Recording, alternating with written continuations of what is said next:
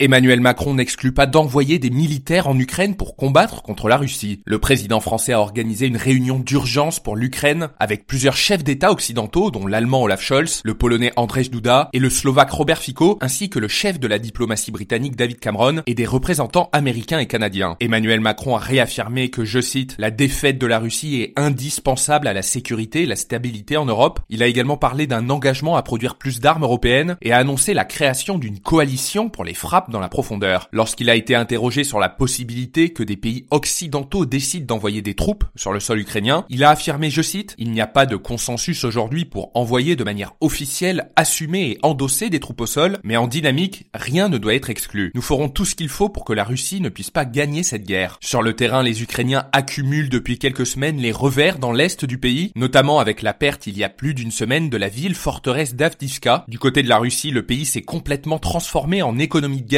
ses alliés comme la Biélorussie accueillent les bases d'entraînement russes, l'Iran fournit des drones, la Corée du Nord des obus, la Chine des camions et des composants électroniques. Le Kremlin a investi 106 milliards d'euros dans le secteur militaire. C'est une hausse de 70% en un an, une multiplication par 3 en 3 ans. C'est 6% de son PIB. La course à l'armement est complètement lancée et sans l'aide des Occidentaux, l'Ukraine est sans aucun doute condamnée dans ce conflit. Et notez que ce podcast est soutenu par Corum l'épargne.